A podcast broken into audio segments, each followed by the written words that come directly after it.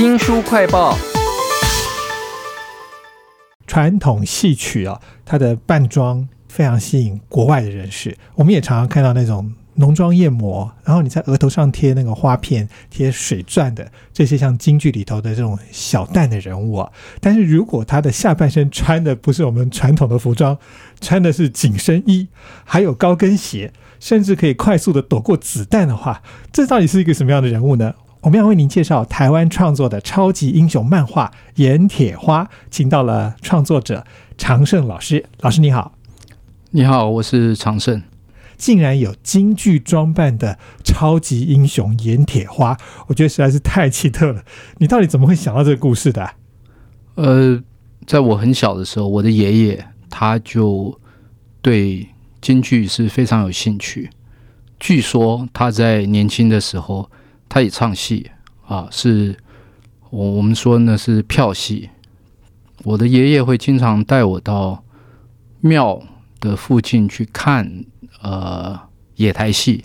但我我看不懂，我就是钻到那个戏台里，很多小孩子在在底下玩。后来我慢慢长大了，但是这个京剧说坦白的也慢慢的比较不那么常看到了，野台戏也没了。然后，但是我我一直惦记着一个东西，就是京剧女性角色那种时而阴柔，时而刚强，耍起花枪来那个样子。后来我我开始画漫画，我突然有一个点子，就是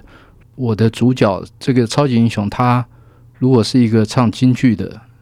女性角色，她其实是不需要戴面具的。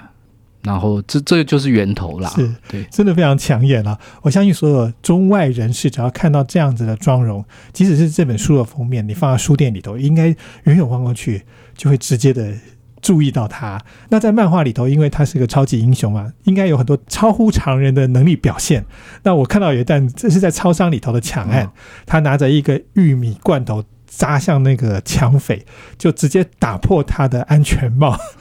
在书里面，其实他的超能力哈，呃，来自于一个神秘的研究的机构，而且这个研究机构现在已经爆炸，全部都没了。那这个研究机构跟他的神秘能力之间的关系，可不可以给我们泄露一点点呢？我我我在这部作品里面，等于是每一回都会出现一个新的谜题，然后在谜题里面又产生新的谜题。所以，盐铁花跟研究机构之间的关系，其实那个故事会到第二集、第三集才会真正的曝光出来。其实，我我觉得这这些谜题围绕的最主要的一个关键，这个关键就是盐铁花它为什么在十年前已经死掉了，现在又却回来？所以，这个关键应该是说，它到底是。什么样的人物？甚至书里面还有一段，别人问他说：“你为什么看起来一点都没有老？”他说：“死掉的人怎么会怎么会变老？那个对，那个是耍嘴皮子。对，但是背后的原因是他不想讲嘛。而且他在那个机构大爆炸的时候，被监视录影器拍到一张照片。是他看起来好像有逃出来，然后身边还有一个影子，你就知道说这个盐铁花这一套漫画里头会有非常多非常多的谜团，在第一集里头完全都没有讲答案，大家要往下看哈。但是第二集、第三集会开始慢慢的去解释，就是这些这些谜底是有答案的。那在书里面，这个盐铁花在一开始的时候，其实我觉得他比较像杀手，因为他做了一件事情，就是他用直播杀了一个人。对。他成为超级英雄，并不是他自己愿意的，而是因为他的身世。他为了要复仇，那一开始的那个事件比较像是他自己的私情正义，用这些事件去连贯，到最后他变成真正的超级英雄。对，其实除了盐铁花之外，哈，我在漫画里头还看到好几个你创造出来的角色，甚至我觉得比盐铁花还有趣的是一个戴着传统戏曲的猴子的面具的一个女孩子，是比较未来，对，她其实是很重要的一个角色。那那她的出现其实也带出她的超能力，蛮特别的超能力是预知未来五分钟。由他他的眼睛所看到的，也就是他周遭发生的事情。他虽然可以预知未来五分钟，他是无敌的，但是基本上他是毫无攻击能力。对我在书里面看到他可以躲过岩铁花所有强烈的攻击，对，但是他没办法攻击嘛嗯，所以他有一些限制在。而且他常常讲的话呢，我们以为他是在接上面一句，结果他是在讲五分钟之后发生的事情。对，因为在他的认知里面，他他没有所谓的瞬间这一件事情，五分钟就是他的瞬间。对，这也是他特别的地方。是，对其实这套盐铁花是台湾自己创作的漫画啊，所以当然有很多的场景都是有本土味。我在这套漫画的最后一个大场景里头就看到了一个机器人把整个信义区全部都毁掉了，除了信义区的大爆炸之外，你应该也画了很多本土的场景嘛？呃，除了市府站之外，就是捷运忠孝复兴站那个那个地方是比较未来在那边的一个汽车旅馆之类的，其他有画到一零一啦，就是在比较未来的预言里面，他预言会有如末日的场景这样子，对，也把一零一画进去。对哇，所以我们可以想象这一整套漫画里头，接下来还会有好几个非常台湾本土的场景，都是我们非常熟悉的、哦，而且跟毁灭、跟科幻的发展设定都有关系。这套《盐铁花》是一个漫画嘛，在书里面我还发现到一点是，它有很多单格武打的动作都非常的美，比如说盐铁花是一个京剧的小旦，所以它就有很多出场的动作，或者是他要打人的时候，他可能动作也是跟京剧有关的。是在构思这部作品的时候，其实我就是希望能够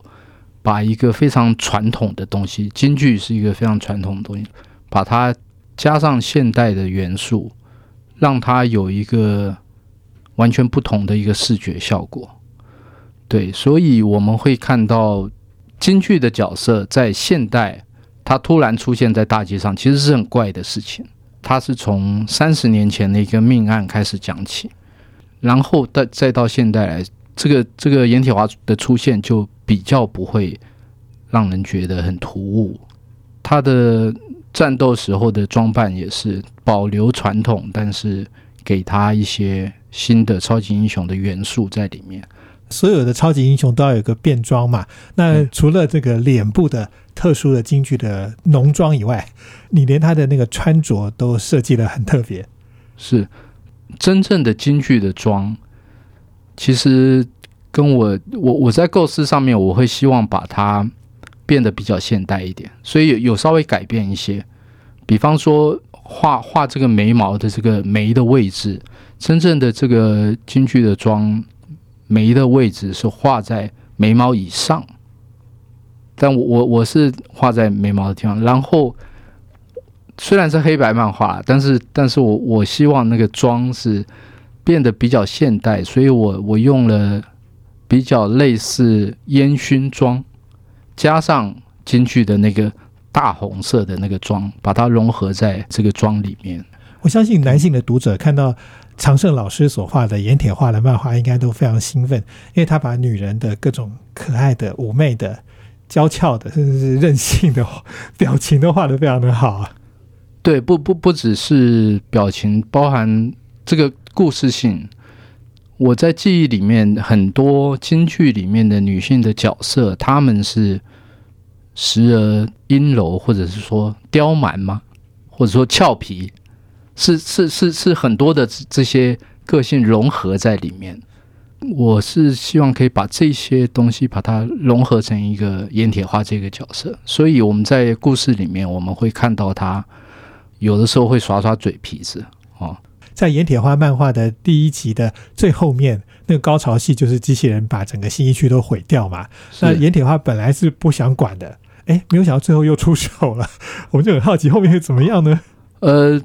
他其实不是那么不想管，因为这个警探告诉他，这个机器人的出现或许跟研究设施有非常大的关联性，所以他想管。但是超人要变身可以直接变身，或者是到电话亭，但是现代没有那么多电话亭嘛，所以他有趣一点的说法是他他要他要去换衣服啦。对，呃，其实长胜老师蛮幽默的，在这个漫画《盐铁花》里头还加了很多女孩子那种斗嘴啊，还有意想不到的各种爆笑的剧情啊。希望您后面的剧情可以让我们非常的享受。谢谢您。谢谢。